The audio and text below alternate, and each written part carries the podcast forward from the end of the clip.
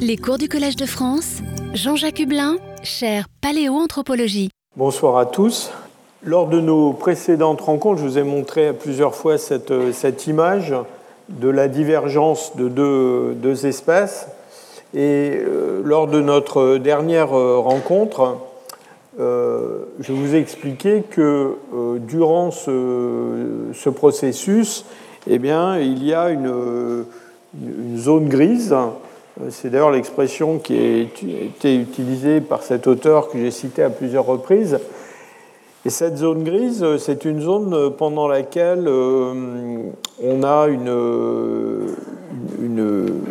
séparation qui s'installe progressivement avec euh, le maintien euh, très généralement chez les mammifères d'une certaine possibilité d'échange génétique. Alors, euh, toutes sortes de situations peuvent se présenter, mais vous avez vu qu'en fait, l'isolement reproductif complet, et c'était l'objet de mon dernier cours essentiellement, euh, cet isolement reproductif euh, chez des mammifères de taille moyenne qui sont proches de nous, des primates, des carnivores, enfin, on, a, vu tout un tas d'exemples, eh bien, met plusieurs millions d'années à se mettre en place. Hein. Et je vous ai cité en particulier le cas de, des babouins, donc ce sont quand même des, créatures euh, assez proches de nous. Euh, eh bien, cette, euh, cette période voilà, dure très longtemps. On a des, des, espèces qui sont même rattachées à des genres différents qui, 4 millions et demi d'années après leur séparation, continuent à pouvoir produire des hybrides ces hybrides, ils existent dans la nature, à l'état sauvage, ce ne sont pas juste des curiosités de zoo, et ces hybrides, ils sont féconds. Cela étant dit, je vous ai aussi expliqué que même s'il y a interfécondité, même si les hybrides sont féconds, euh, dans le fond, il se met en place quand même des mécanismes qui maintiennent euh, l'intégrité de ces lignées de métapopulation, notamment parce que euh, le succès reproductif de ces hybrides même s'il existe, eh est quand même plus faible que euh, celui des espèces mères. Euh, et euh, dans le fond, une fois que ce processus est lancé, dans le fond, il y a un seuil au-delà duquel il n'y a pas de, vraiment de retour en arrière possible, finalement. Alors, ce que je vous propose de, de faire aujourd'hui et aussi dans le cours prochain, c'est de voir, d'une part, dans le fond, comment se, met en place, euh, se mettent en place toutes ces propriétés Dans le fond, quels sont les mécanismes qui sont euh, à l'œuvre dans cette, séparation euh, Et puis, de regarder aussi comment, dans le fond, toutes ces propriétés s'appliquent aux hominines. Et donc, on va prendre des, exemples au sein de, des, des hominines dont vous savez qu'on euh, a reconnu de nombreuses espèces, euh, plus d'une trentaine, euh, et donc on se demandera, surtout la prochaine fois, dans le fond, est-ce que ces espèces sont des espèces valides ou pas? Évidemment, il n'y a pas de réponse très très, très, très simple à cette, question. Alors commençons par les, mécanismes qui, font que des espèces apparaissent. Alors, je vais laisser de côté quand même hein, quelque chose dont on a déjà parlé, qui est l'évolution anagénétique euh, d'une lignée de métapopulation, c'est-à-dire la transformation au cours du temps euh, de cette, euh, espèce qui, évidemment, au bout d'un certain temps, euh, forcément, euh, si une, série de, mutations s'accumule, va produire quelque chose dont le phénotype peut être très différent de ce qui existait au départ. Et c'est tout le problème de l'espèce paléontologique, et on verra notamment des exemples avec les australopithèques. C'est tout le dilemme de savoir où et comment, le long d'une lignée anagénétique, on peut, si on peut, placer une coupure quelque part pour donner une dénomination spécifique à une forme ancienne par rapport à une forme plus récente. Donc aujourd'hui, on va plutôt s'intéresser au phénomène de de séparation, de dichotomie entre des lignées, donc une cladogénèse, comment cette, cladogénèse se, se, produit. Et évidemment, cette cladogénèse, elle implique une séparation, une forme de séparation.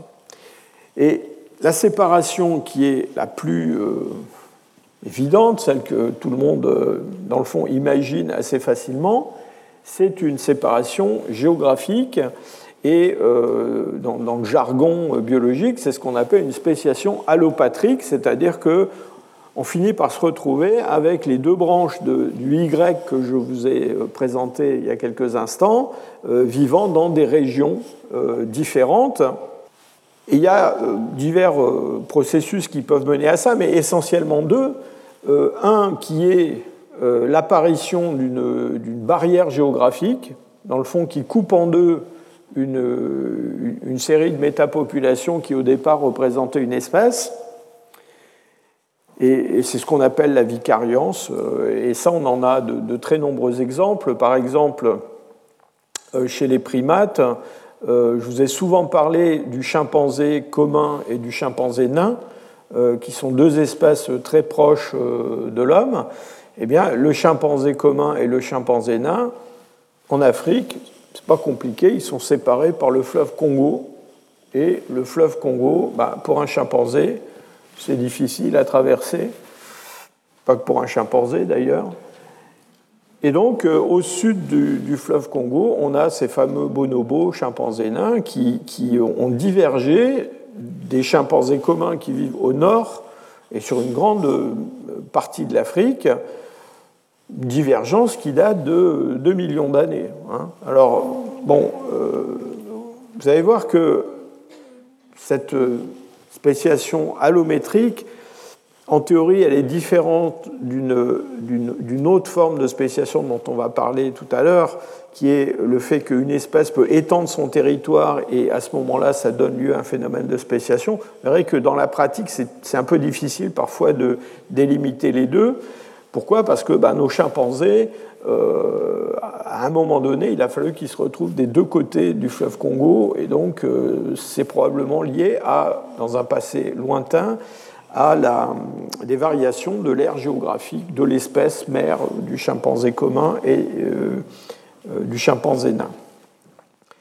il y a une autre forme de, de séparation,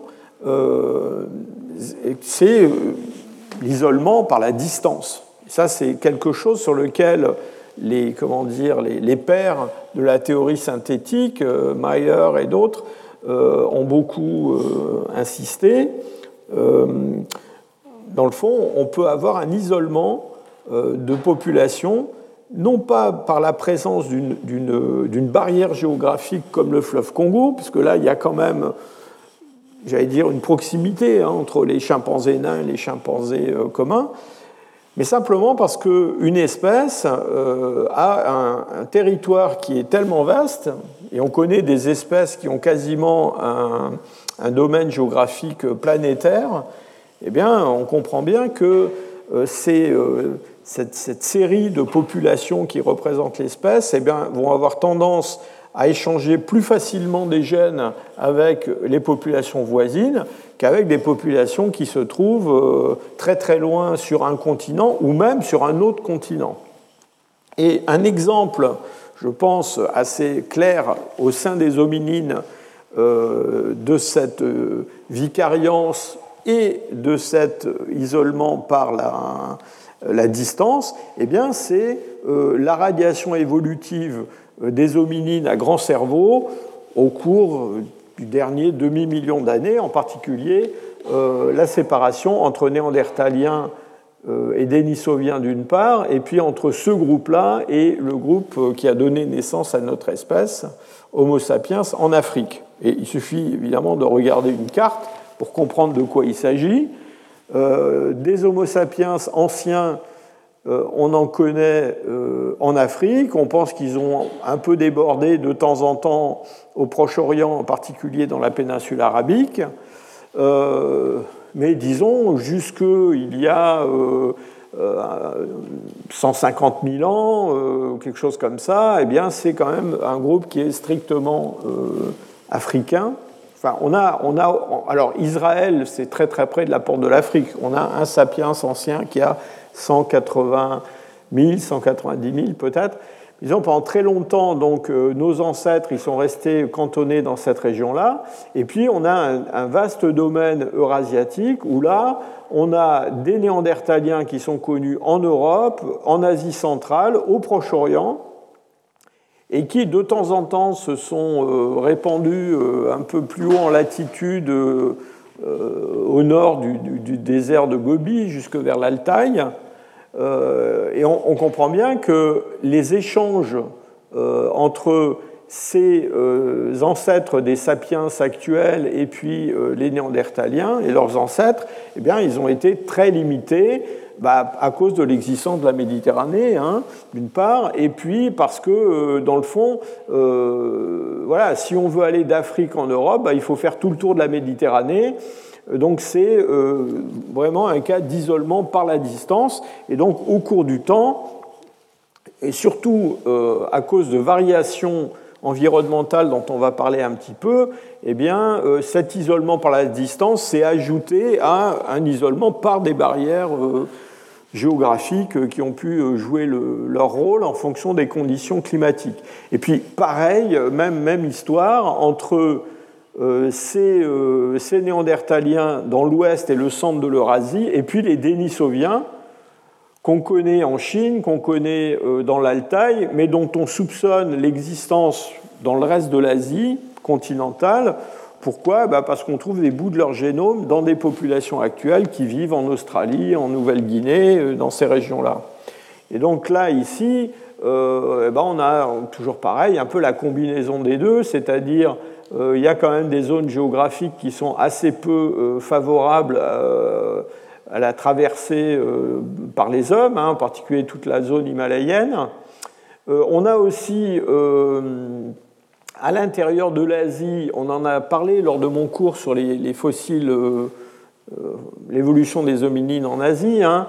On a la persistance pendant le Pléistocène à certaines époques de, forêts euh, tropicales assez, assez denses qui, pendant longtemps, n'ont pas été très favorables aux hommes. Hein. L'adaptation des hommes, en tout cas des hommes archaïques à un milieu franchement forestier, n'est euh, pas vraiment démontré. Et on a, en particulier en Chine, il y a des auteurs qui, en gros, ont expliqué que euh, y a, toute une zone dans le, sud de la Chine où on trouve euh, des grands primates comme les gigantopithèques ou des, ou des orang-outans fossiles, mais dans le fond, on ne trouve pas tellement d'hominines, mais on va les trouver plus au nord. Et donc tout ça, ça aboutit à quoi? Ben, Ça aboutit à une divergence des populations pléistocène asiatique et des populations pléistocènes euh, de l'ouest et du centre de l'Eurasie, qui ont donné, à partir d'un ancêtre commun,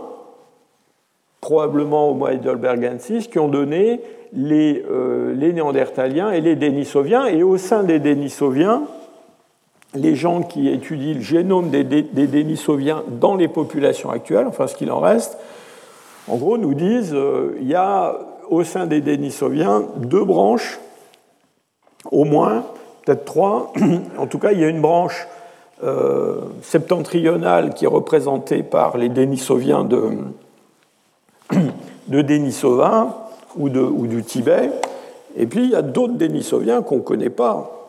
Enfin, on ne les connaît pas à l'état fossile vraiment, euh, qui ont vécu probablement dans le sud de l'Asie, mais on trouve des, bouts de leur leur génome de temps en temps, et on voit bien qu'ils sont apparentés aux Denisoviens du Nord, mais avec une divergence quand même euh, assez ancienne, autour de 300 000 ans. Donc tout ça, dans le fond, c'est l'effet de la géographie sur, euh, la, euh, sur ces, phénomènes de spéciation, soit à cause de barrières, soit à cause de la distance. Je vous ai dit tout à l'heure que cet isolement par la distance entre l'Afrique et, entre l'Afrique et l'Europe, ou l'ouest de l'Eurasie,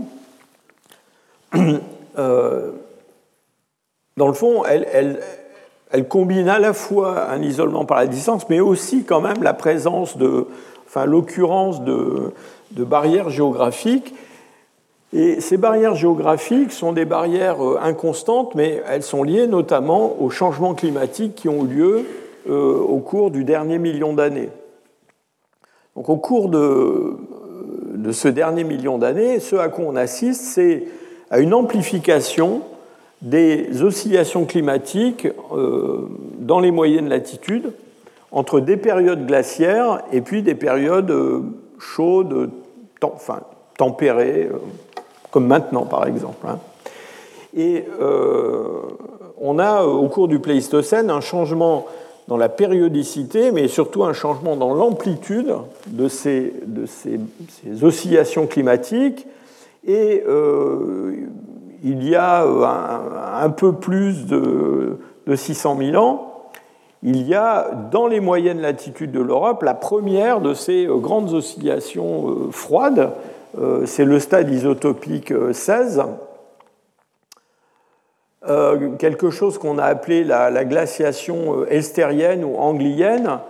Et c'est la première j'allais dire, euh, glaciation en Europe qui connaît vraiment une extension géographique très très forte. Vous voyez cette ligne euh, pointillée ici, euh, en face de laquelle est écrit OIS 16, eh bien, vous montre la limite maximum atteinte par les glaciers au moment de, cet épisode froid. vous voyez que c'est descendu très très bas, c'est descendu plus bas que pendant le dernier maximum glaciaire qui je ne dirais pas reste dans les mémoires, mais qui est souvent celui qu'on cite comme le grand, euh, le grand épisode glaciaire euh, dont il est facile de retracer la géographie. Alors donc pendant ces, oscillations euh, froides qui, se sont succédées avec une périodicité d'à peu près 100 000 ans à partir, de, à partir du, du, stade 16, eh bien on a euh, non seulement ces, masses glaciaires qui se développent sur le nord-ouest de l'Europe, mais en avant, on a euh, toute cette zone en pointillé qui est une zone, une zone de pergélisol, c'est-à-dire une zone où le sol reste gelé en profondeur, hiver comme été. Et pour des hommes euh, archaïques qui n'ont pas des moyens techniques comparables à ceux des hommes, des Homo sapiens modernes les plus récents, eh bien, ce n'est pas un milieu qui est euh, très favorable. Et donc, vous voyez bien que pendant ces épisodes glaciaires, eh bien, il y a probablement une survie des hominines dans le sud de l'Europe, alors qu'une grande partie des moyennes latitudes se dépeuple complètement. Et euh, s'ajoute à ça le fait que cette mobilisation sous forme de glace d'une grande quantité d'eau crée une, baisse des niveaux marins. Donc c'est ce qu'on observe dans l'Atlantique, la Méditerranée, donc des zones qui sont aujourd'hui submergées, par exemple entre la France et les îles britanniques ou l'Irlande, ben, à ce moment-là sont euh, accessibles aux hommes et d'ailleurs exploitées euh, parfois dans certaines régions. Mais il se passe un phénomène complètement différent ici à l'est, c'est que cette mer Caspienne euh, elle ne baisse pas, au contraire, son niveau augmente. Et il augmente pourquoi? Eh bien parce que la mer Caspienne, elle est nourrie par tout un système euh, fluvio-glaciaire qui vient justement de cette calotte glaciaire. Alors à cela s'ajoute le fait qu'on a sur des montagnes, et en particulier sur le Caucase, le développement de, calottes, de petites calottes glaciaires, vous voyez que euh, là, les communications entre cette partie de l'Eurasie et puis le Proche-Orient et l'Afrique se, réduisent euh, considérablement. Et on pense que euh, tout ça, ça a eu probablement un effet sur la, divergence de la lignée néandertalienne par rapport à ce, en tout cas par rapport aux sapiens. alors cette, ces, oscillations climatiques, ces changements climatiques, euh, ils ont un effet donc, euh, sur la mise en place de barrières géographiques, parfois en limitant les communications. Alors, ce n'est pas permanent, hein, ce sont des espèces de, pulsations comme ça. temps en temps on passe, de temps en temps on passe pas. mais aussi, évidemment, ça a une influence sur le, processus, les processus évolutifs qui sont à l'œuvre dans les populations qui sont soumises à ces, ces, variations climatiques. Euh, la première, euh, premier effet, c'est quelque chose dont on a parlé dans un cours précédent, eh c'est la sélection naturelle et l'adaptation de ces populations euh, à des conditions de milieu. Et je vous ai cité l'exemple de des proportions corporelles dont on sait qu'elle varie chez l'homme actuel en fonction du climat, en gros avec des populations africaines, surtout euh, dans l'est et l'ouest de l'Afrique, qui sont en gros plus longilignes que les gens qui vivent dans les moyennes latitudes. Et puis quand on va euh, vraiment euh, beaucoup plus vers le nord, eh bien on a des populations qui, inuites par exemple, qui ont des, des proportions corporelles beaucoup plus, comment dire, ramassées et je vous ai cité le cas des néandertaliens qui sont, parfois on a décrit leurs proportions corporelles comme hyperarctiques. Et, et donc euh, là, on a certainement le résultat euh, de l'action de la sélection, euh, et, dans le fond, qui amène un changement du phénotype et donc une adaptation. Donc c'est un des processus qui est à l'œuvre le long de ce, de ce processus de spéciation. Alors, quand même, je, voudrais tempérer un petit peu euh, cette histoire de proportions corporelles et de, proportions soi-disant périarctiques euh, ou hyperarctiques des, des néandertaliens. Euh, pourquoi? Parce que vous comprenez bien que quelque chose comme la réponse au stress climatique ne dépend pas que des proportions corporelles, mais ça dépend aussi des capacités techniques euh, de tel ou tel groupe humain, dans le fond, de se, de se protéger de ce stress thermique. Donc si vous avez des vêtements, si vous avez des vêtements complexes, des vêtements cousus, comme nos, comme nos Inuits par exemple, euh, vous allez pouvoir euh, survivre dans des environnements franchement arctiques, périglaciaires. Bah, si vous n'avez pas tout cet équipement-là, là, même des conditions, je dirais, tempérées, froides, euh, deviennent euh, assez problématiques pour des, primates comme des hommes. Et euh, il est probable qu'une grande partie de la, dire, de l'adaptation en termes de proportion corporelle des néandertaliens n'est pas liée à l'exposition à des climats extrêmement froids, mais liée aussi en partie au fait qu'ils ont des moyens limités, dans le fond, de, répondre à ce, à ce, problème de stress thermique. En d'autres termes, probablement que ce qu'on observe dans le Pléistocène, c'est euh, une gamme, une variation de ces proportions corporelles qui est celle qu'on observe aujourd'hui entre, disons, le cercle arctique euh, polaire et puis euh, le cercle polaire arctique et puis l'équateur, eh bien, si on remonte au Pléistocène moyen, on a probablement la même variation entre les moyennes latitudes de l'Europe et puis l'équateur.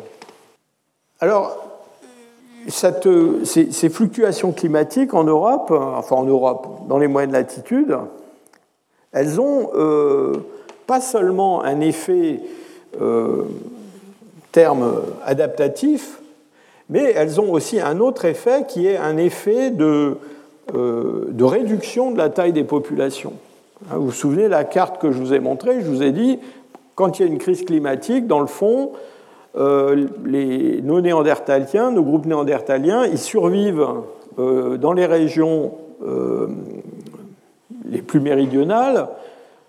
Et encore, hein, il ne faut pas croire que toute la Méditerranée est un paradis au moment, des, crises glaciaires. On sait par exemple que dans la péninsule ibérique, pendant les périodes les plus froides, eh bien, on a euh, une grande partie de la péninsule ibérique qui est en fait euh, difficilement habitable parce que euh, non seulement il fait froid, mais surtout il fait très sec, il y a, assez peu d'eau, une pluviométrie réduite, et donc c'est pas très très bon pour les, hommes.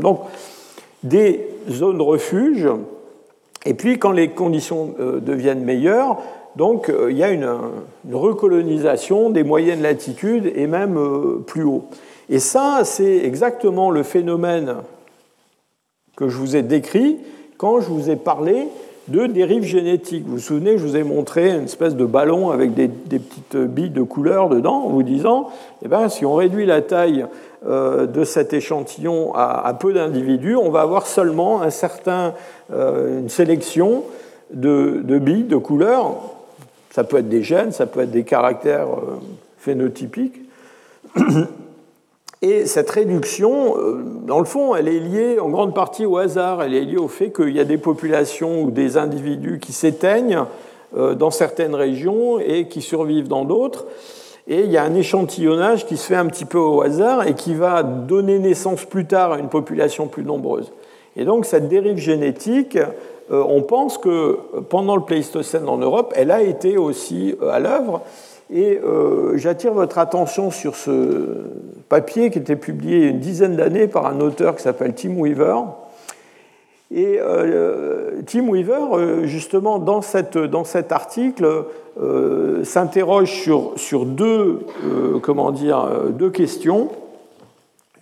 une question qui n'est pas vraiment contenue dans le titre, mais qui est celle justement de savoir est-ce que les données qu'on a du point de vue euh, phénotypique et du point de vue génétique, est-ce que, ces données-là, elles sont uniquement compatibles avec euh, des phénomènes de sélection euh, ou est-ce que la, génétique, la, dérive génétique peut aussi expliquer ce qu'on observe? Mais en gros, ce qu'ils disent, c'est qu'il n'y a, aucune raison de, comment dire, d'écarter cette, hypothèse, la dérive génétique. Et j'allais dire, ça, ça nous arrange bien. Pourquoi? Bah, Parce que quand on regarde, par exemple, euh, la morphologie dentaire des néandertaliens et la morphologie dentaire euh, des hommes, des homo sapiens, des hommes modernes, on observe des, différences qui sont des différences assez, assez constantes. Hein. C'est-à-dire que ça, ça a l'air de pas grand-chose, mais par exemple, vous voyez cette petite crête à l'avant des molaires inférieurs, c'est quelque chose qu'on trouve presque systématiquement chez les Néandertaliens et qui est très, très, enfin, qui est, très rare chez des populations actuelles, quelques pourcents de, seulement de, fréquence. évidemment, euh, on a du mal à imaginer qu'un caractère comme celui-là, euh, il, représente un avantage sélectif euh, particulier dans tel ou tel environnement. Euh, le fait d'avoir une petite crête en plus sur les molaires inférieurs, je ne pense pas que ça change grand-chose à la vie des, néandertaliens, ni leur façon de, mastiquer. Mais ça, c'est typiquement le genre de caractère qui peut se fixer par hasard par un phénomène de dérive génétique. Et d'autant plus que cette fameuse petite crête, qu'on appelle la, crête euh, euh trigonide eh bien, cette, petite crête, elle existe à une fréquence plus basse dans les populations plus anciennes du Pléistocène moyen qui précèdent les Néandertaliens. Donc c'est quelque chose qui existe dans la variabilité des populations plus anciennes. Et puis euh, voilà, on finit par se retrouver à cause de ce phénomène de, euh, de, rééchantillonnage comme ça au hasard euh, dans ces populations qui sont soumises à des goulots d'étranglement et puis à des phénomènes d'expansion, ben on finit par se retrouver à la fin avec tout le monde qui possède euh, ce caractère-là. Alors, il, y a un autre, il y a un autre sujet dans, dans, les recherches de Tim Weaver. il n'a pas écrit que cet article-là, il en a écrit plusieurs. C'est aussi, euh, alors vous me direz, c'est une question qui est un peu réglée maintenant avec euh, les découvertes de, de Jebel Irhoud, mais c'est un article qui précède les découvertes de Jebel Irhoud. Il, se demande, euh, est-ce qu'il y a une, comment dire, une, un phénomène d'apparition brutale de, notre espèce, d'Homo sapiens Et pourquoi il se pose cette question? Je vous ai dit parce que, dans le fond, au moment des publications, euh, des premières publications sur euh, l'origine africaine d'Homo sapiens, ça c'est plutôt pour les gens qui ont écouté ma leçon inaugurale. Euh, dans le fond, on avait des fossiles en Afrique de sapiens anciens qui avaient autour de 200 000 ans. le problème c'est qu'on n'avait rien de, plus ancien.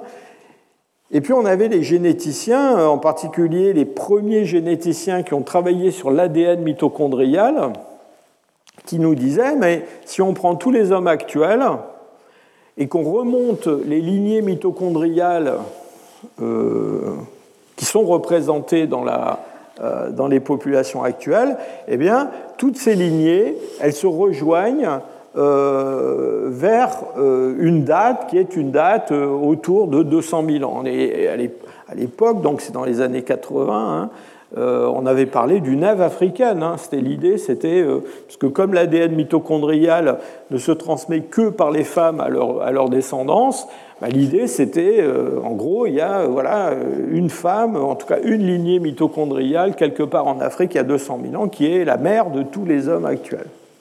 Alors, je vous mets un peu en garde contre cette, notion de, de coalescence. Pourquoi? Parce que c'est très très bien illustré par ce, schéma.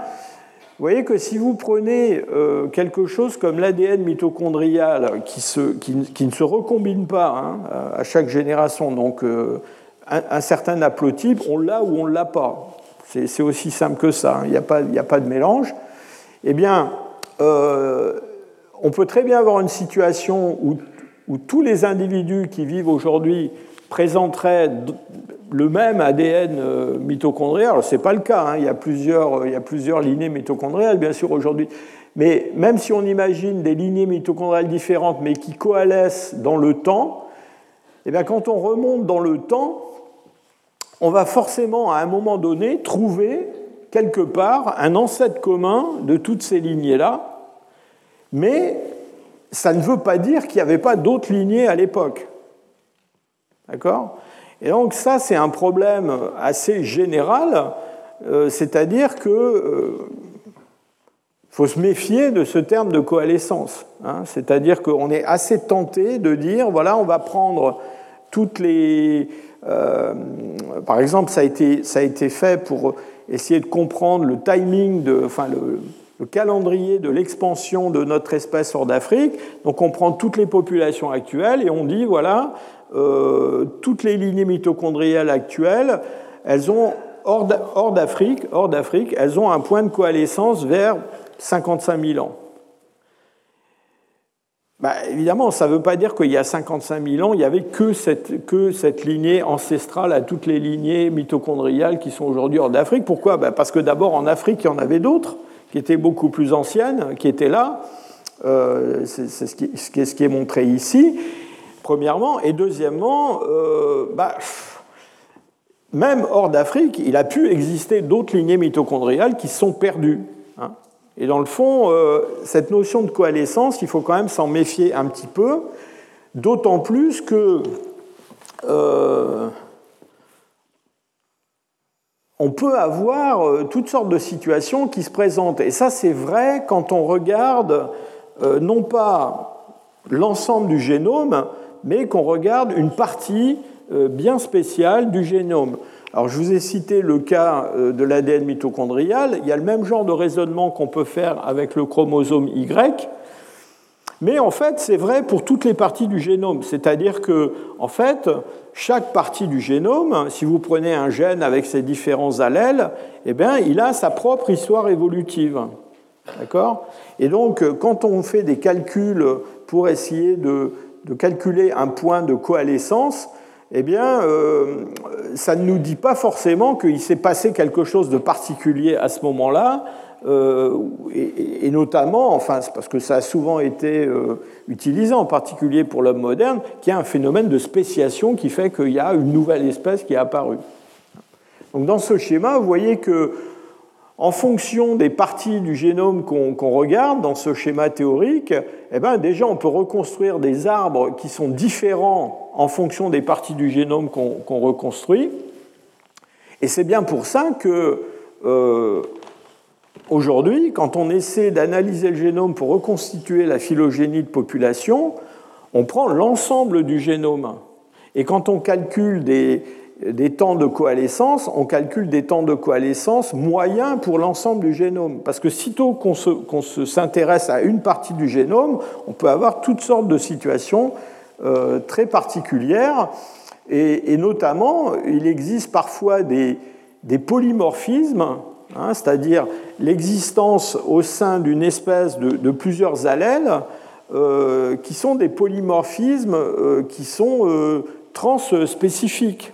Par exemple, les, comment dire, les, les groupes sanguins chez l'homme actuel, ben, on pourrait s'amuser à calculer un temps de coalescence pour tous ces, tous ces, comment dire, ces, ces groupes sanguins. Ben, en fait, le problème, c'est que ces groupes sanguins, ils existent chez les grands singes aussi.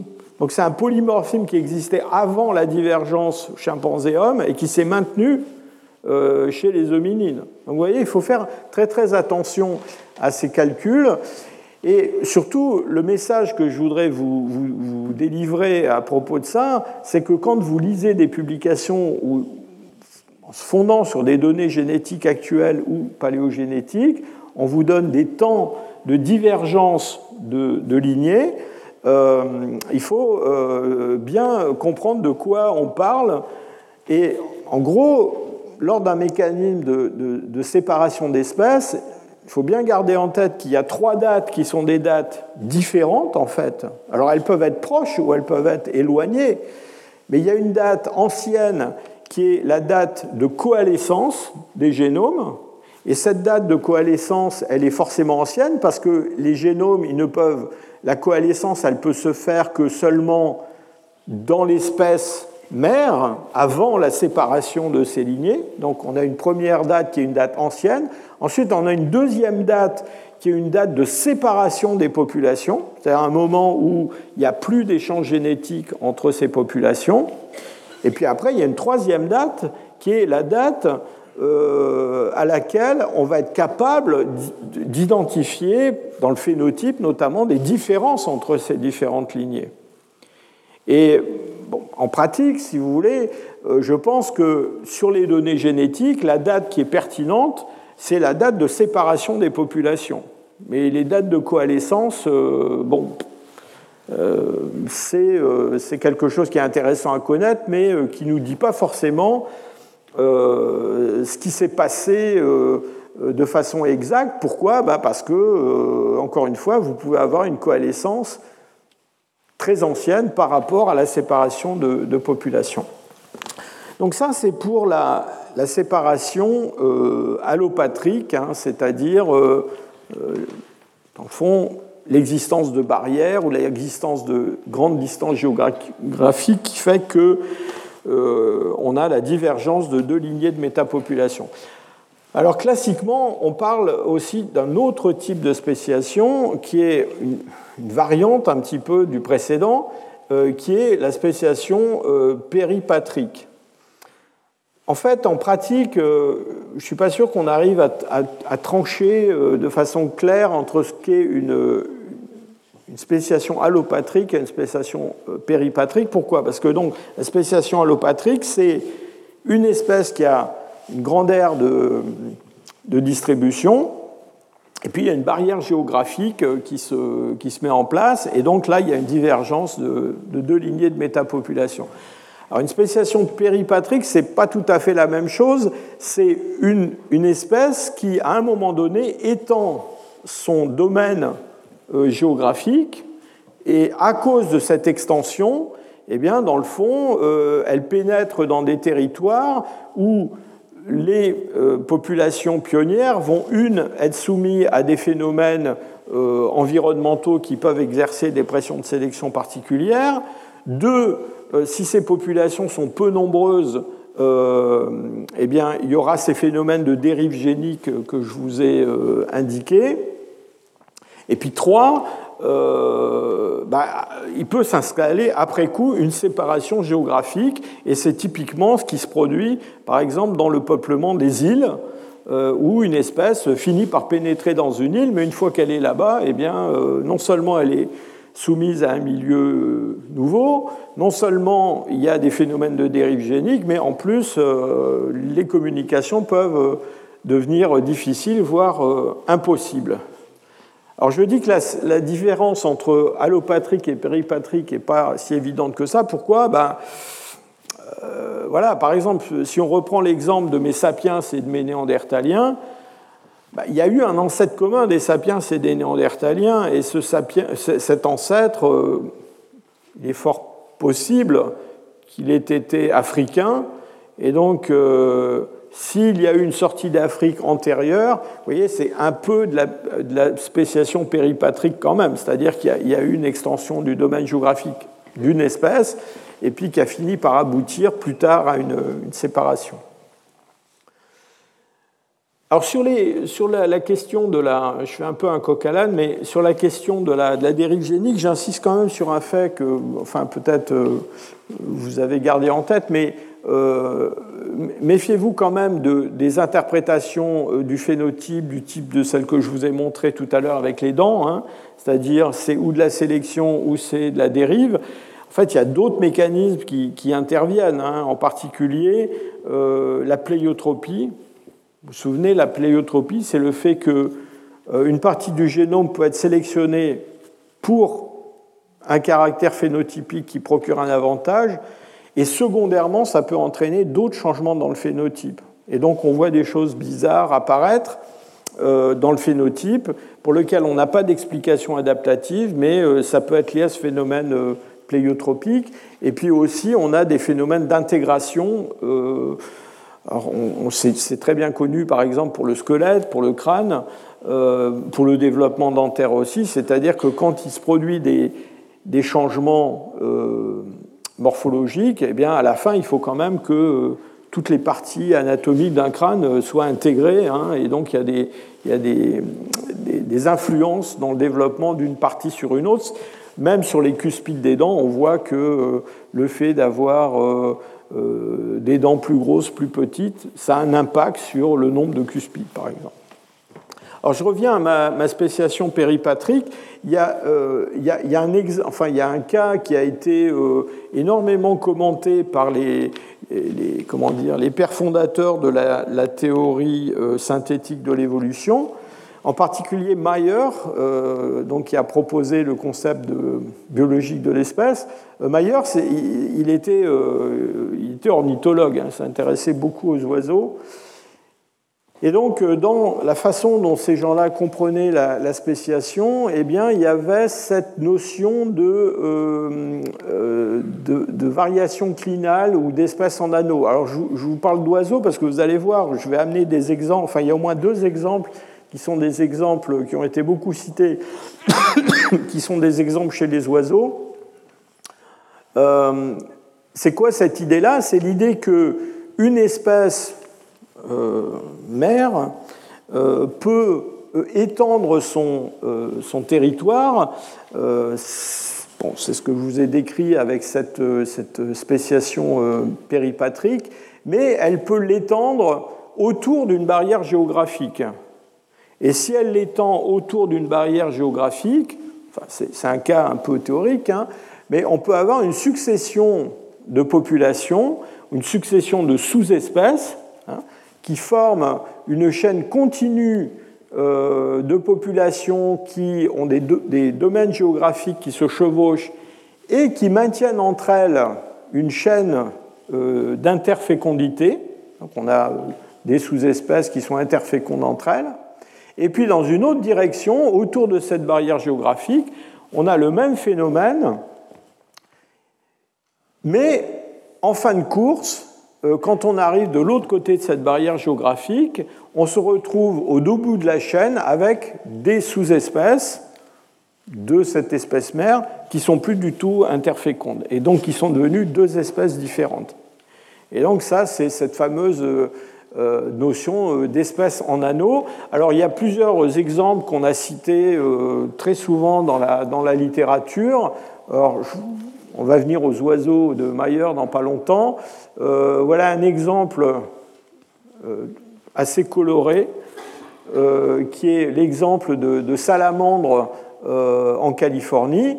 Donc on a une espèce, une espèce mère, cette fameuse Oregonensis qui vit dans le nord, et il y a eu au cours du, du, Pléistocène, il y a une migration de ces, de ces salamandres vers le sud, mais en Californie, il y a un, très grand euh, bassin euh, central qui n'est pas très propice aux salamandres, qui vivent dans des régions un petit peu plus, euh, comment dire, accidentées. Et donc là, on aurait une, espèce, une espèce en anneau donc c'est un exemple qu'on cite souvent, sauf que, en fait, il n'y a pas vraiment de, de, vrai isolement reproductif entre les deux bouts de la chaîne. Donc c'est un exemple qu'on cite, mais qui est à moitié valide, si je peux dire, parce qu'en réalité, il y a des hybrides euh, de ces salamandres qui se trouvent euh, au sud euh, du bassin central de la Californie. Alors les exemples, les exemples qui, sont cités depuis l'époque de Mayer, c'est comment dire, souvent des, exemples sur les oiseaux. Il y a un exemple d'oiseau qui s'appelle le pouillot verdâtre en Sibérie. Il y a un autre euh, exemple que tous les, tous les étudiants en biologie euh, connaissent, euh, qui est l'exemple du, goéland marin et du goéland argenté. Donc deux, espèces de goélands qu'on trouve, enfin qu'on trouve autour donc de, de l'océan Arctique, avec l'idée que ces deux espèces en fait seraient les deux extrémités de ce fameux euh, anneau euh, démarrant euh, quelque part avec une, comment dire, une, interfécondité continue de, sous-espèces entre elles à partir d'une population mère. Alors en fait, là encore, c'est un, exemple qui est souvent cité, mais qui a été plus tard critiqué. D'abord parce qu'il n'y a pas vraiment de, euh, comment dire, de recouvrement géographique entre ces, deux espèces, euh, enfin entre toutes ces sous-espèces, mais surtout parce que, euh, en fait, de plus en plus, il semble qu'on a en fait deux lignées ancestrales qui, est donc, qui étaient séparées originellement euh, et ce qu'on voit, c'est une variation le long de ces, euh, de ces populations. Donc ça ne correspond pas vraiment, euh, encore une fois, parfaitement au, modèle théorique de, de, Mayer. Alors je vous parle de, je vous parle de cette histoire d'espèces en anneaux parce que certains auteurs ont essayé d'appliquer ce modèle aux hominides. Hein.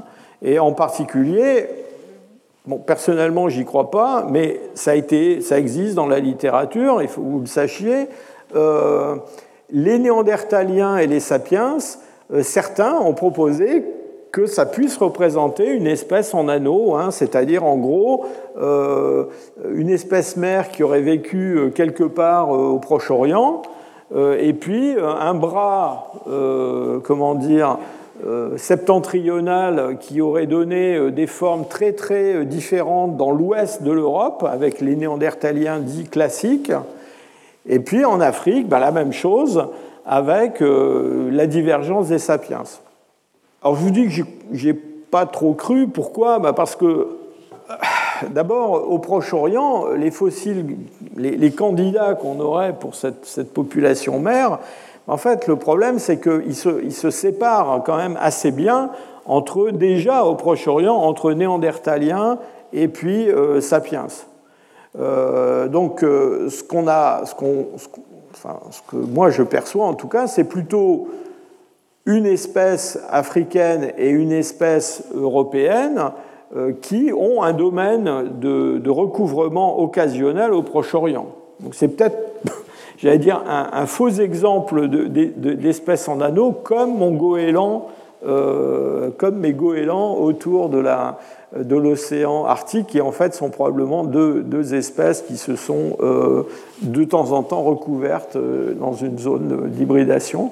Et donc là, on aurait plutôt, je crois, la même chose. Et de fait, alors évidemment, on n'a pas le, problème de ce genre de comment dire de, de discussion, c'est que Évidemment, on n'a pas une documentation fossile continue euh, géographiquement et au cours du temps qui permette vraiment de tester des modèles comme ça. Enfin, le fait est que en Afrique, et quand je dis en Afrique, c'est à partir de vraiment de la, mer Rouge, hein, euh, on n'a jamais trouvé quelque chose qui ressemble à un néandertalien, ça n'existe pas. Hein. Donc, euh, moi, je ne crois pas très bien à cette variation clinale. Alors, il faut quand même euh, parler un peu euh, d'un cas de spéciation péripatrique que vous, connaissez sans doute, mais c'est bon de, le remettre dans, cette discussion. c'est le cas de, l'insularité, le cas des îles. Donc là, je vous rappelle que la, la, spéciation péripatrique dans les îles, ben, c'est le fait que des espèces arrivent à pénétrer dans une île difficilement, souvent, mais une fois qu'elles sont là-bas, eh bien, elles sont isolées, il n'y a plus de communication avec euh, la population mère et elles se mettent à diverger. Alors les populations, euh, l'évolution dans les îles et les, populations fossiles, c'est quand même quelque chose de très très euh, particulier. Pour ceux qui ont assisté à mon cours sur la paléoanthropologie de l'Asie, je vous rappelle que, parce que c'est là que ça se passe pour, le, pour les hominines. Euh, je vous rappelle que dans les îles, on a des phénomènes euh, de, comment dire, de, divergence qui portent en particulier sur la taille des, des, individus, avec euh, des espèces qui deviennent naines, des gros animaux, des hippopotames, des éléphants, des choses comme ça, qui deviennent petits. Petits, hein, des éléphants qui sont grands comme un, gros chien. Et puis on a des espèces qui, elles, euh, deviennent très très grandes. Et ça, c'est lié à, plusieurs phénomènes, mais c'est lié d'abord à un phénomène de, euh, comment dire, d'appauvrissement de la, de la faune dans les îles, c'est-à-dire qu'en fait, il y a très très peu d'espèces euh, représentées, et ça, c'est un phénomène, j'allais dire, écologique général, hein. c'est-à-dire que plus on prend des territoires grand en taille, et plus on va trouver une grande diversité d'espèces. Et là, vous voyez, il n'est pas question d'îles, hein, il est question de l'Afrique, de l'Amérique du Sud. Je vous indique tout de suite, hein, c'est une, une, échelle logarithmique. Hein. Donc quand on passe euh, de 1 à 2, de 2 à 3, on change d'ordre de grandeur, on rajoute des zéros. Bon. Et donc, euh, vous voyez très bien que euh, ça a été vérifié pour tout un tas de groupes. Là, ce sont des poissons eh ben, c'est pas compliqué. Le nombre d'espèces de, poissons d'eau douce, euh, euh, bah, plus on s'adresse à des, à des, territoires réduits, et moins il y en a. Et, vous voyez, dans les îles, donc il y a des grandes îles comme Madagascar, la Nouvelle-Guinée, donc là on est un peu intermédiaire entre des continents, et puis des petites îles comme Hawaï, et puis à la fin on se retrouve dans des îles où il y a très très peu d'espèces. Et le fait qu'il y ait très très peu d'espèces, Bon, c'est lié aussi à une limitation euh, des, ressources. Hein. Les îles sont des territoires assez, assez, réduits. Et donc, du coup, il y a tout un, changement euh, dans l'équilibre, euh, j'allais dire, des, des, chaînes trophiques, dans le, les relations entre les prédateurs et puis les proies, les consommateurs primaires et puis les consommateurs secondaires. et donc, euh, ce qui se passe, c'est que souvent, euh, dans le fond, euh, les grands prédateurs qui existent sur le continent, en particulier les mammifères, voilà, l'ordre des carnivores, en général, disparaît parce qu'ils n'ont pas un territoire suffisant pour avoir les proies qu'il leur faut pour vivre. du coup, les très gros animaux, dans le fond, n'ont Enfin, la, taille, c'est aussi un moyen de se protéger des prédateurs. Hein. Quand on est très très gros, on a moins de chances de se faire manger que quand on est euh, plus petit. Et donc, du coup, il y a des pressions de sélection qui se, qui se relâchent et on a des gros animaux qui deviennent petits. Euh, et puis des petits animaux qui deviennent plus gros, parce qu'en gros, il y, il y, a, beaucoup moins de prédateurs. Et puis il y a aussi autre chose, c'est qu'il y a des animaux j'allais dire qu'ils sont moins exigeants que les mammifères en termes euh, métaboliques, des reptiles par exemple, euh, ou des oiseaux parfois, qui peuvent euh, jouer le rôle des prédateurs à ce moment-là. Et c'est pour ça qu'on a, des, par exemple, dans certaines îles, des, varans qui deviennent très grands, des choses comme ça.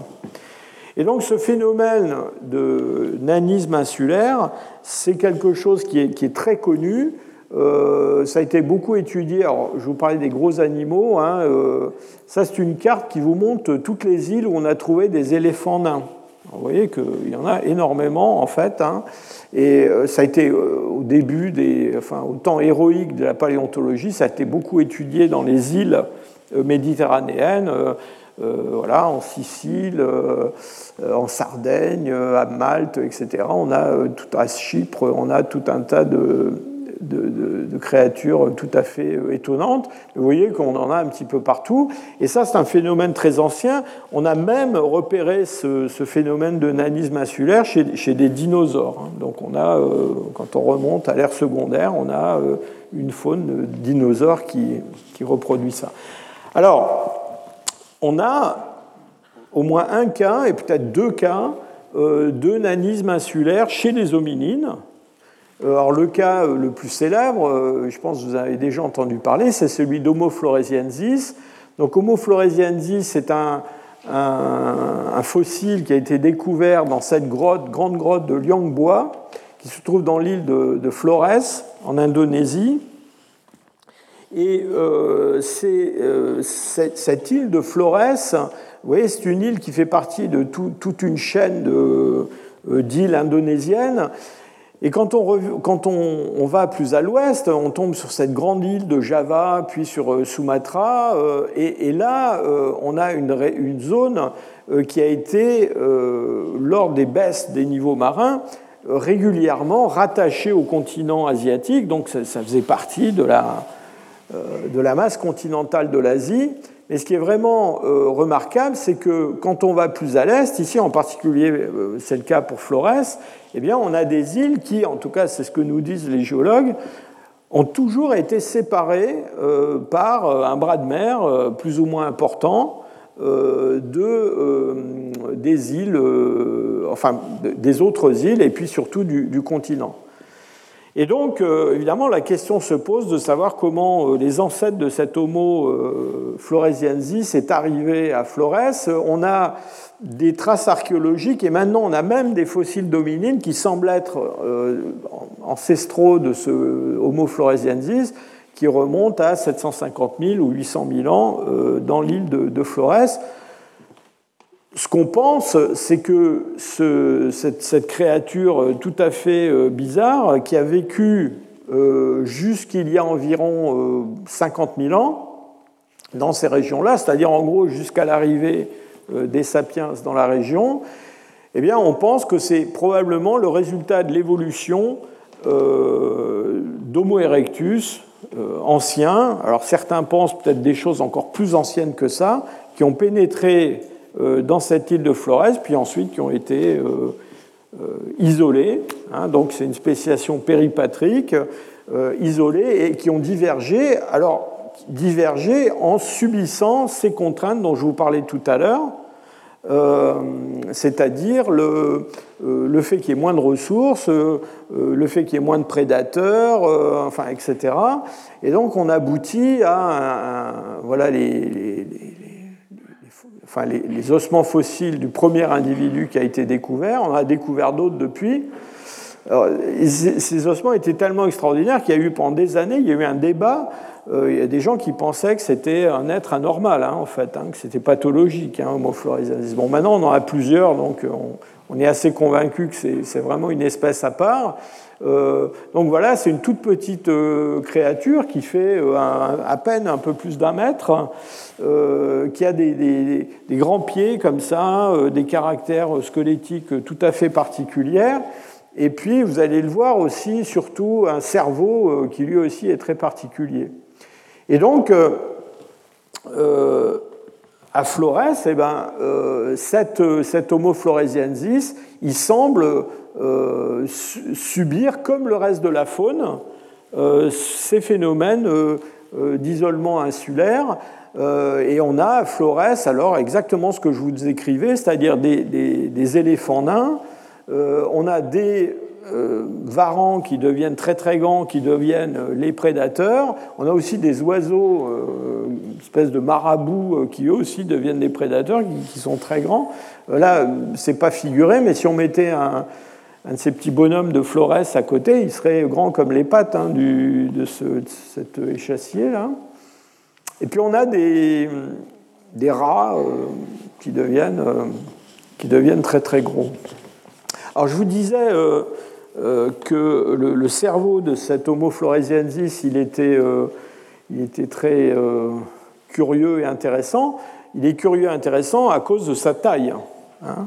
voilà l'évolution de la taille chez les hominines, la taille du cerveau au cours des derniers 3 millions et demi d'années, vous voyez que Homo floresiensis, il se situe, enfin en tout cas à l'époque où il a vécu, complètement en dehors de cette trajectoire générale des hominines. Et, ça, c'est lié au fait qu'il y a probablement dans cette espèce un maintien, mais plus probablement une réduction de la taille du cerveau, ce qui est quand même un phénomène tout à fait euh, inhabituel euh, chez les hominines. Et c'est lié certainement au, fait que le cerveau est un organe qui, euh, je vous l'ai souvent répété, est très consommateur d'énergie. Et donc, dans un milieu où l'énergie est limitée, eh bien, on va voir un autre exemple tout à l'heure. Alors, depuis cette découverte de, de Flores, il y a eu, euh, il y a quelques années, une autre trouvaille euh, dans l'île de Luçon, aux Philippines, donc beaucoup plus au nord, avec un scénario qui est un petit peu le même, hein, c'est-à-dire une île euh, qui semble avoir été toujours isolée du continent par un petit, au moins un petit bras de mer, et ça pose vraiment la question de savoir hein, comment des hominines il y a 800 000 ans euh, ont pu euh, se retrouver euh, dans ces îles-là, hein, parce que je doute qu'ils aient eu des bateaux.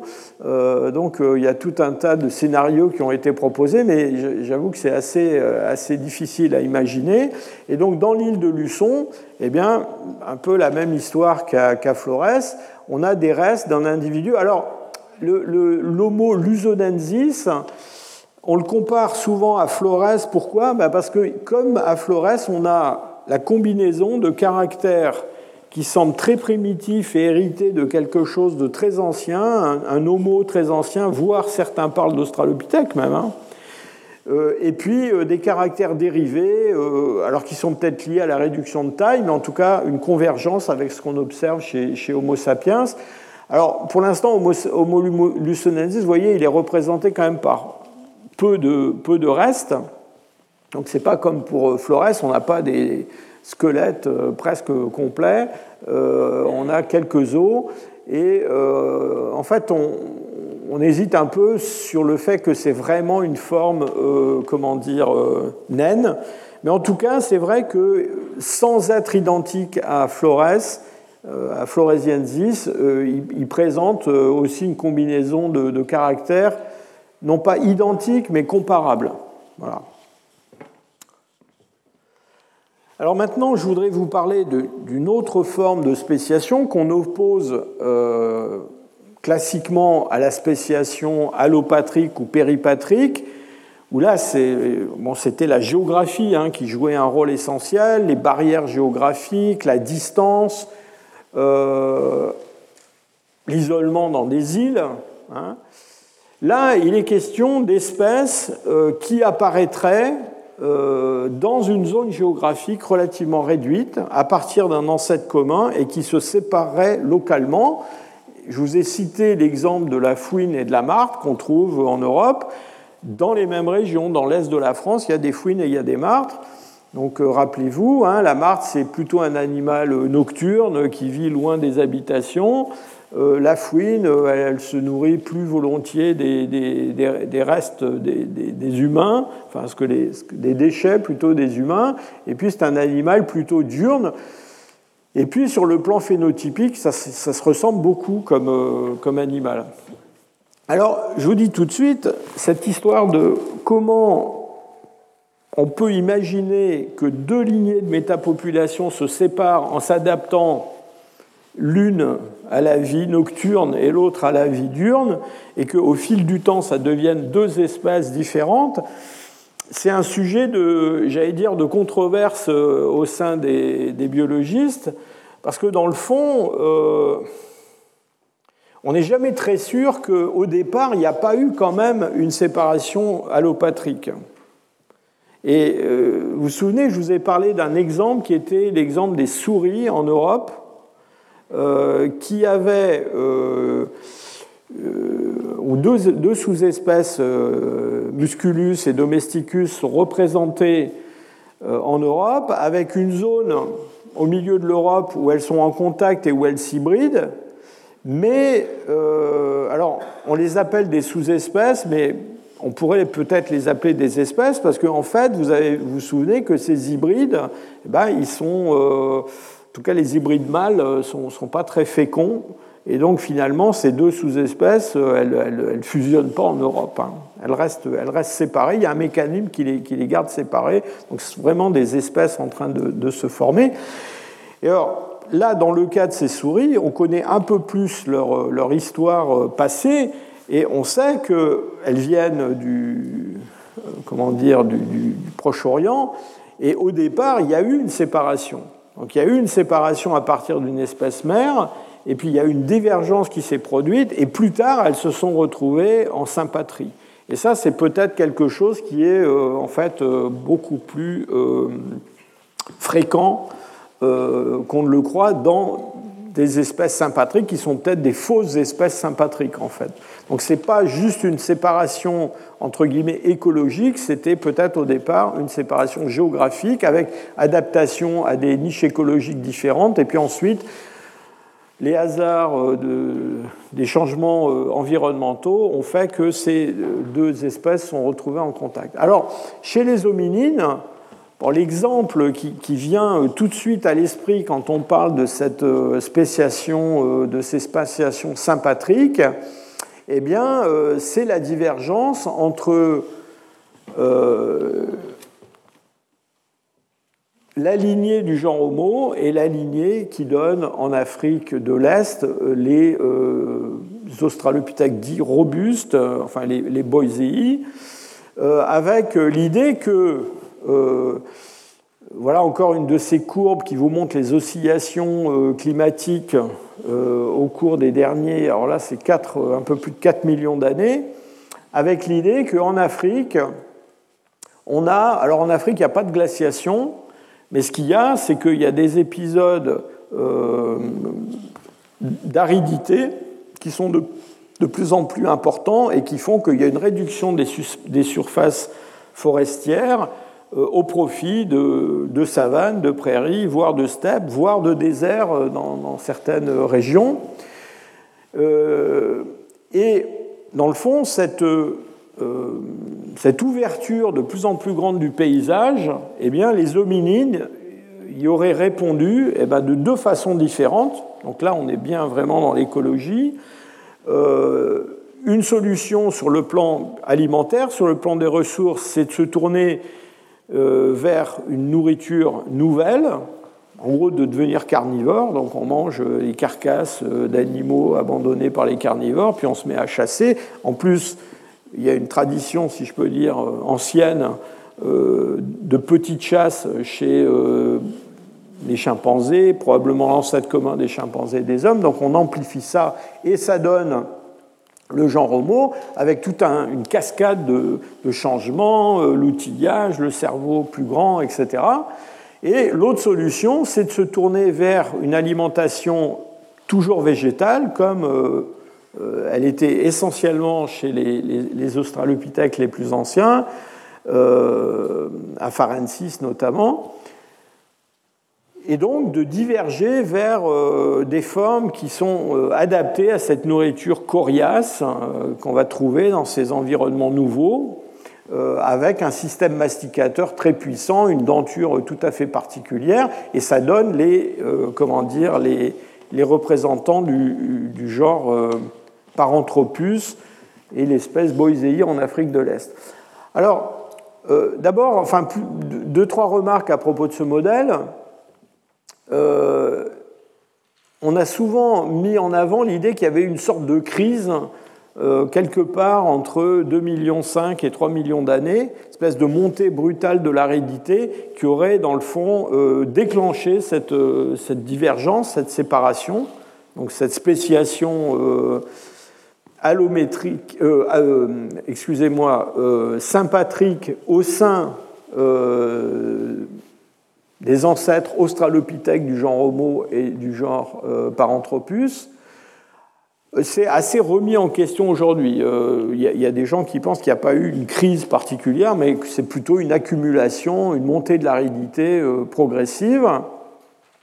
Ça, c'est la première chose. Puis la deuxième chose, c'est que, vous voyez, le, problème aussi de la, de la spéciation sympatrique, c'est que ça dépend de quelle échelle géographique on parle.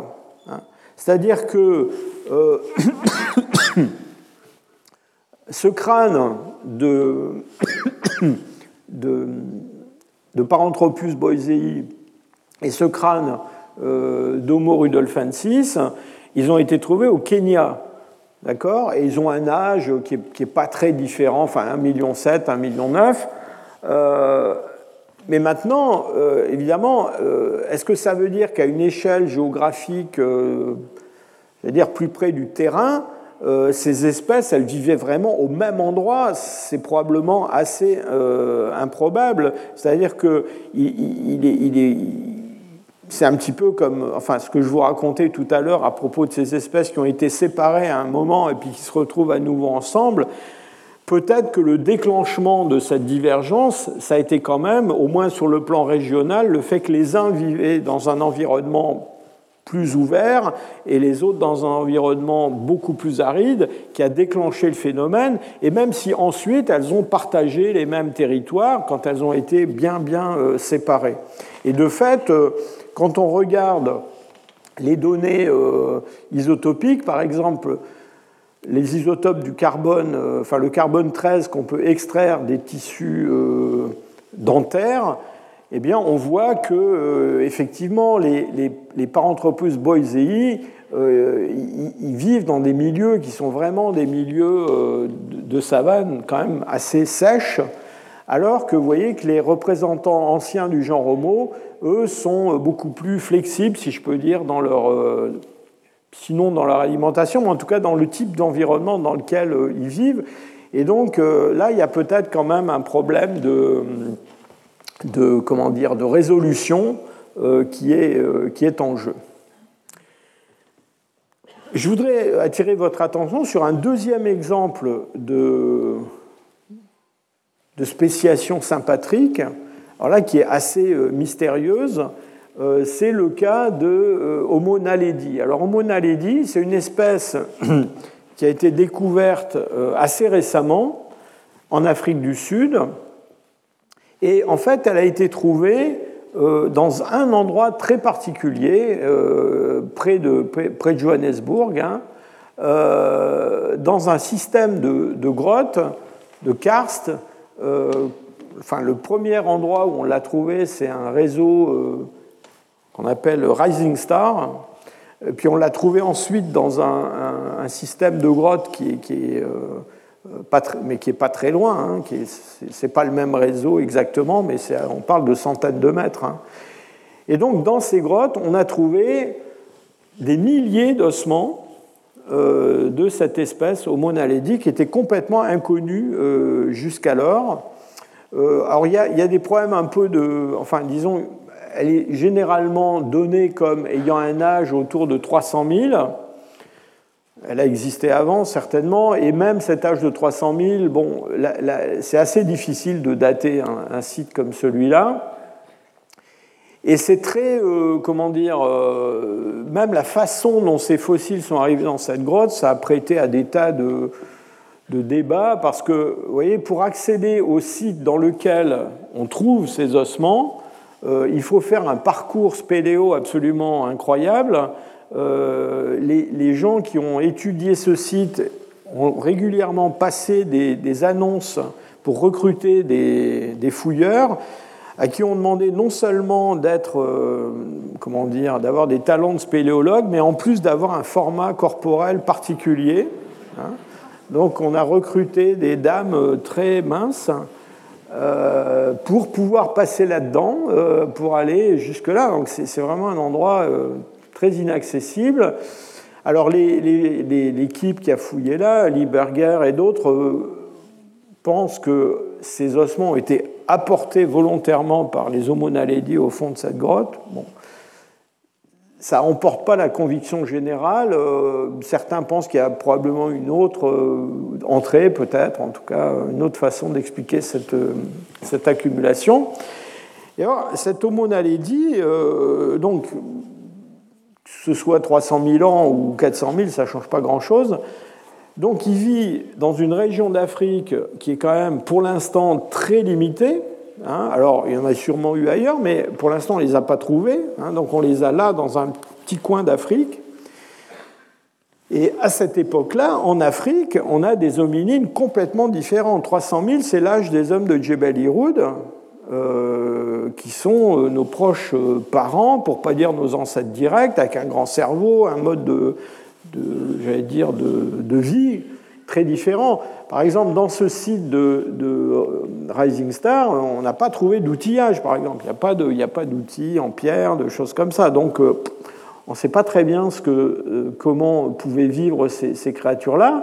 Mais en tout cas, euh, la, différence avec Flores, vous allez voir, il y, a des, il y, a, des, points communs, en particulier sur la taille et sur la taille du cerveau. On retrouve toujours un peu ces, scénarios-là. Mais là, on ne peut pas évoquer euh, un, un, isolement insulaire. Il n'y a pas, euh, a pas une, mer autour de ce, de cette, ce coin d'Afrique qu'on a trouvé au Mona Lady. Et donc, euh, il faut imaginer un autre mode de, de spéciation. D'autant plus que quand on regarde les caractères de ce, comment dire, de cet bon, pas l'objet de mon cours aujourd'hui, mais il a des caractères quand même très très surprenants. Euh, il a des caractères assez primitifs, en particulier la taille du cerveau. À nouveau, c'est une taille qui, pour cet âge-là, est, très réduite. Hein. Euh, on a une denture qui est une denture assez euh, petite en taille, enfin petite euh, comparée à des formes primitives dominines, hein, euh, mais qui, a des caractères morphologiques parfois qui, évoquent les australopithèques. Hein. Donc il y a des gens qui ont pensé que c'était peut-être une survie prolongée d'une lignée d'australopithèques dans cette région-là, quelque chose comme ça. Et puis sur le squelette post-crânien, des choses très très curieuses. Euh, alors, un membre supérieur avec des mains, vous voyez, avec un pouce très développé, donc un pouce opposable, une main très euh, humaine, entre guillemets, euh, j'allais dire avec les critères actuels, mais en même temps des phalanges recourbées comme ce qu'on retrouve chez des, bah, des australopithèques très anciens ou des grands singes même, hein, qui, qui, sont arboricoles, et puis un membre inférieur qui ressemble en modèle réduit énormément à un, membre inférieur d'hommes beaucoup plus récents que ça. Donc euh, toutes sortes de scénarios ont été proposés, y compris euh, un scénario d'hybridation entre, des espèces. Hein. Euh, mais enfin, je pense que l'hypothèse la plus vraisemblable, c'est qu'on a là une spéciation sympatrique avec une, comment dire, une, adaptation à une niche écologique tout à fait particulière. Alors on ne sait pas exactement euh, ce qu'a pu être cette niche écologique. On a quand même quelques indices qui viennent de l'étude euh, de la denture. Alors la denture, elle a été étudiée sur le plan morphologique, mais elle a été aussi étudiée sur le plan de l'usure, parce que les, dommages subis par les surfaces des mailles dentaires disent quelque chose sur l'alimentation, l'alimentation ou l'environnement.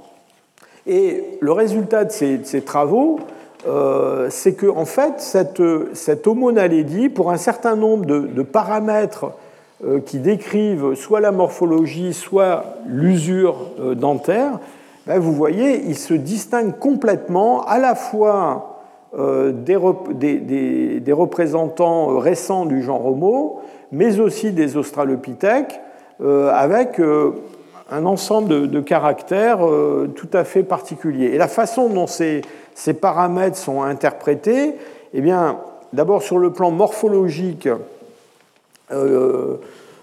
on a des dents qui sont, encore une fois, d'une taille relativement contenue comparée à celle d'Australopithèque, par exemple, donc une réduction de la taille des dents, euh, mais euh, des dents qui, ont une, couronne dentaire qui est très très haute, euh, donc une, des cuspides qui sont, qui sont élevés. Vous voyez, elle est là, la dent de Naledi. Donc des dents qui sont très très, très, très hautes.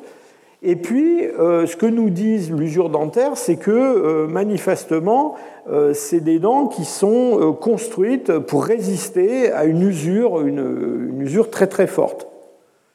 Et donc ça, euh, ça peut être interprété de deux façons. Soit ce sont des hominines qui ont euh, opté, si je peux dire, en tout cas qui se sont adaptés à, une, nourriture très abrasive. On pense par exemple à des, euh, organes souterrains de plantes, hein, des, tubercules, qui sont couverts de, terre. Hein. Ça, c'est une, une, comment dire, une, possibilité. Une autre possibilité, c'est que ça soit un, changement environnemental, parce qu'on sait que euh, la présence de poussière abrasive dans l'alimentation a à peu près euh, le même effet que ce que je vous décrivais à propos de mes, tubercules. Hein. Bon, il n'y a pas vraiment de, pour l'instant de choix qui est fait entre ces deux, ces deux hypothèses-là. en tout cas, on a, en tout cas, ce que nous dit la denture de Naledi, c'est que il mangeait quelque chose de très particulier. Et, ça, c'est probablement un des éléments de cette niche écologique particulière d'Homo naledi. Moi, je pense, enfin, c'est une, image qui a été utilisée par un de mes collègues, euh, c'est l'image de, vous connaissez l'ocapi. Hein. L'ocapi, c'est un, une girafe en fait, hein. c'est un girafidé euh, qui a été découvert en fait récemment, au XXe siècle, hein, c'est extraordinaire, parce que c'est un animal quand même d'assez grande taille, et qui vit euh, voilà, dans une petite région au milieu de l'Afrique, dans la forêt équatoriale au Congo, euh, au milieu d'un continent où il, y a, où il y a eu, en tout cas maintenant moins, des girafes partout, depuis le Maroc jusqu'à l'Afrique du Sud. Donc c'est un peu l'impression qu'on a avec cet Homo naledi, de la même façon que l'ocapi est adapté à cette vie dans un milieu forestier euh, très particulier où les girafes ne peuvent, pas vivre, eh bien, probablement que notre Homo naledi a vécu là dans ce petit coin d'Afrique du Sud euh, pendant plusieurs centaines de milliers d'années,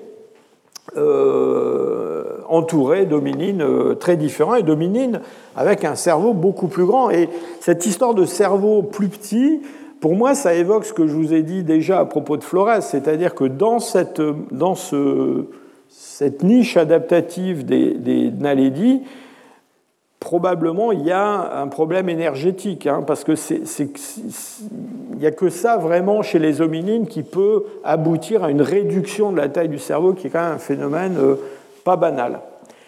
Alors pour finir, je voudrais euh, vous donner un dernier exemple, de, enfin un dernier cas de spéciation. Alors je vous dis tout de suite que c'est très rare chez les mammifères. C'est la spéciation par hybridation, c'est-à-dire deux espèces qui sont encore interfécondes et qui vont se, se mélanger pour produire une nouvelle espèce, quelque chose de différent.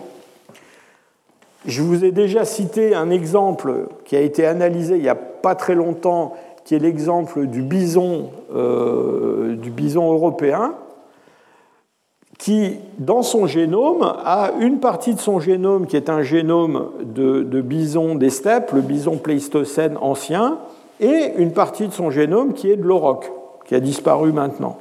Et donc, euh, voilà une espèce, euh, parce que là, on a des, des, espèces qui, qui sont, euh, c'est un petit peu comme mes exemples avec les, primates ou les carnivores, des espèces qui sont très facilement hybridables, si je peux dire, qui gardent très longtemps leur,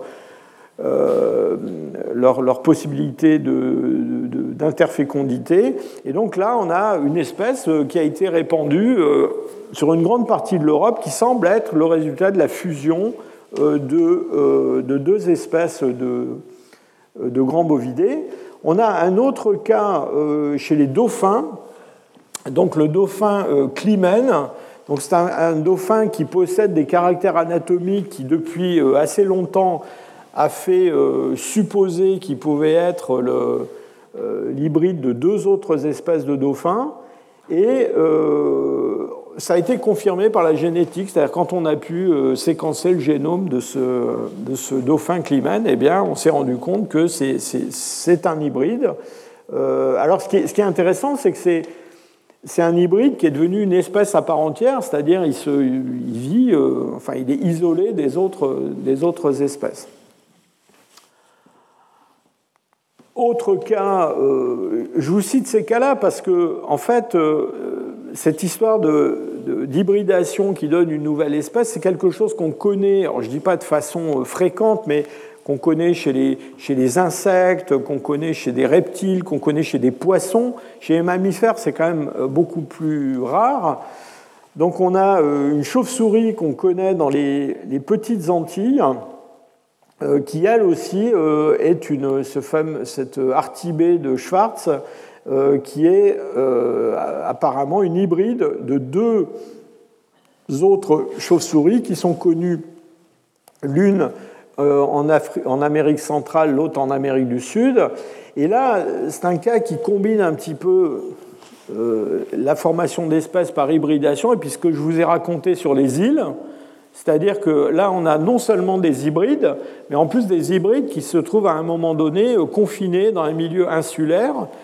Et là, pour des raisons liées à l'écologie particulière, euh, voilà, des grenadines, euh, Saint-Vincent, Sainte-Lucie, etc., eh bien, ils vont prospérer et devenir l'espèce, dominante, un peu plus grande d'ailleurs que les deux, espèces mères.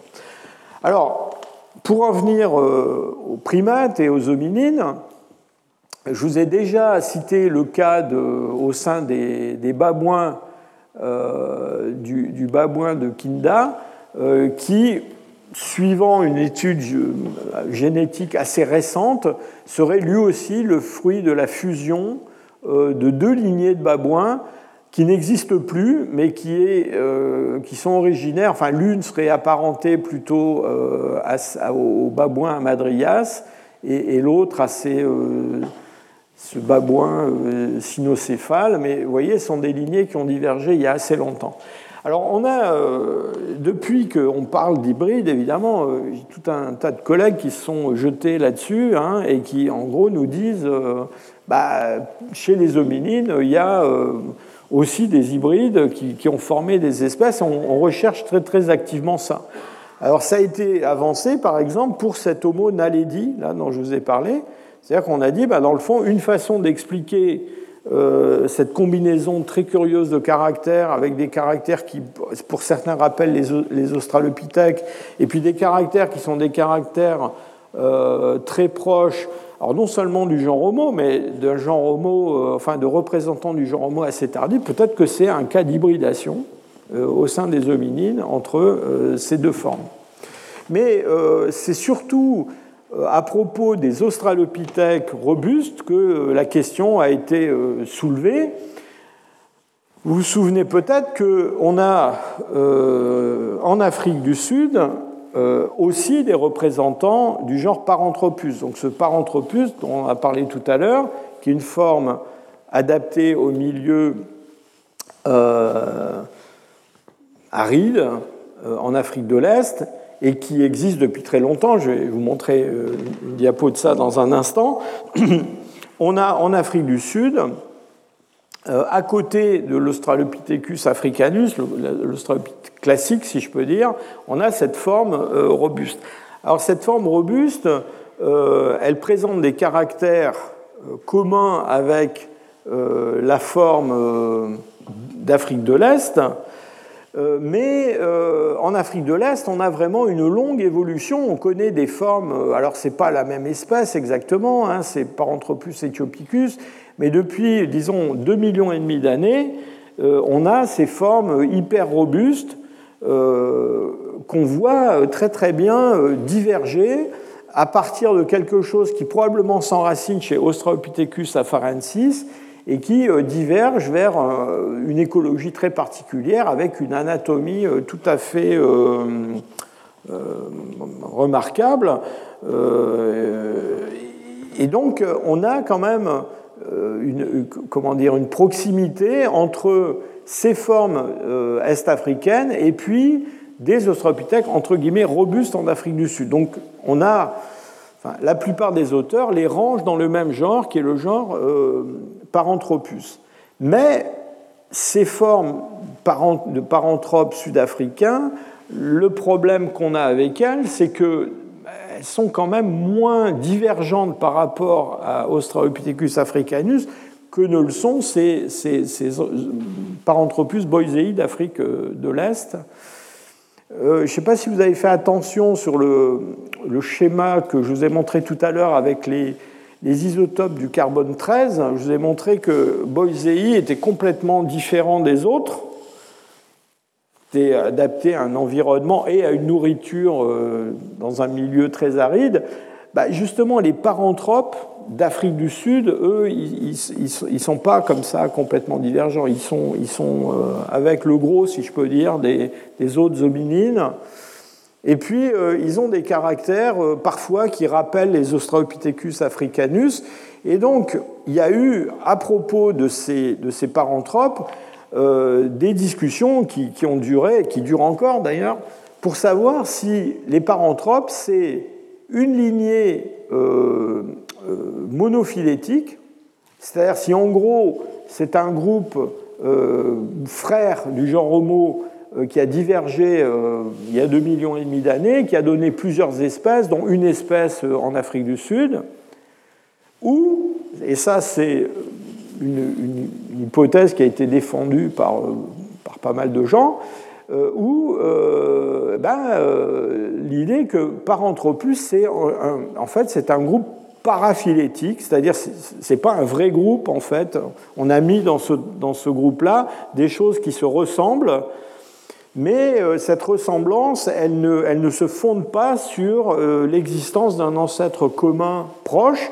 Et donc, euh, les gens qui défendent cette idée-là disent en gros, eh bien, on a en Afrique de l'Est une évolution à partir d'Australopithecus afarensis, Lucie si vous voulez, vers ces formes de plus en plus robustes, donc au cours des, de 2 millions, euh, depuis 2 millions et demi d'années. Et puis en Afrique du Sud, on a une autre histoire et on a des, des Australopithecus africanus qui, eux, évoluent vers les paranthropes. Et si les paranthropes ressemblent aux... les paranthropes d'Afrique du Sud ressemblent à ceux d'Afrique de l'Est, c'est de la convergence, en fait. Ce n'est pas, pas lié à l'existence d'un ancêtre commun. Alors, pour terminer, je voudrais quand même vous dire que maintenant, enfin maintenant, ça fait un petit moment, ça fait une dizaine d'années, il y a une autre hypothèse. Et l'autre hypothèse, c'est ça.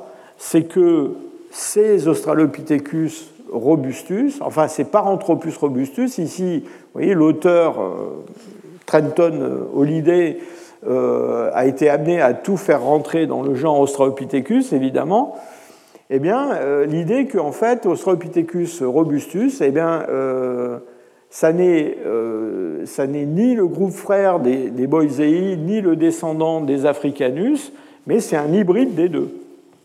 C'est un hybride en Afrique du Sud d'Australopithecus africanus et de, de Boisei qui serait.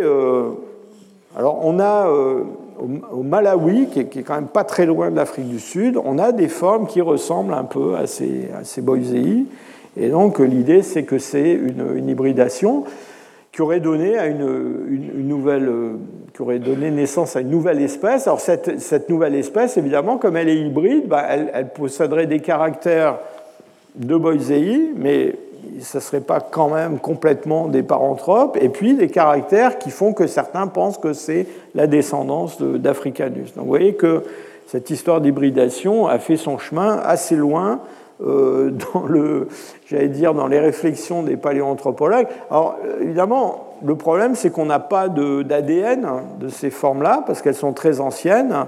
Euh, on parle de formes qui ont euh, euh, plus d'un million et demi d'années pour les, plus récentes. Hein. Donc euh, il y a peu d'espoir de trouver de l'ADN, mais il y a actuellement un projet de recherche qui est en cours euh, et qui consiste à regarder, en particulier, on, on, pense pouvoir extraire des protéines anciennes de ces, de ces fossiles. Et peut-être que grâce à l'extraction de ces protéines anciennes, on arrivera à, à construire une phylogénie moléculaire qui soit euh, renforcera l'un de ces deux schémas, euh, soit peut-être confirmera celui de, de l'hybridation de deux espèces. Je vous remercie. Retrouvez tous les contenus du Collège de France sur www.colège-2-france.fr.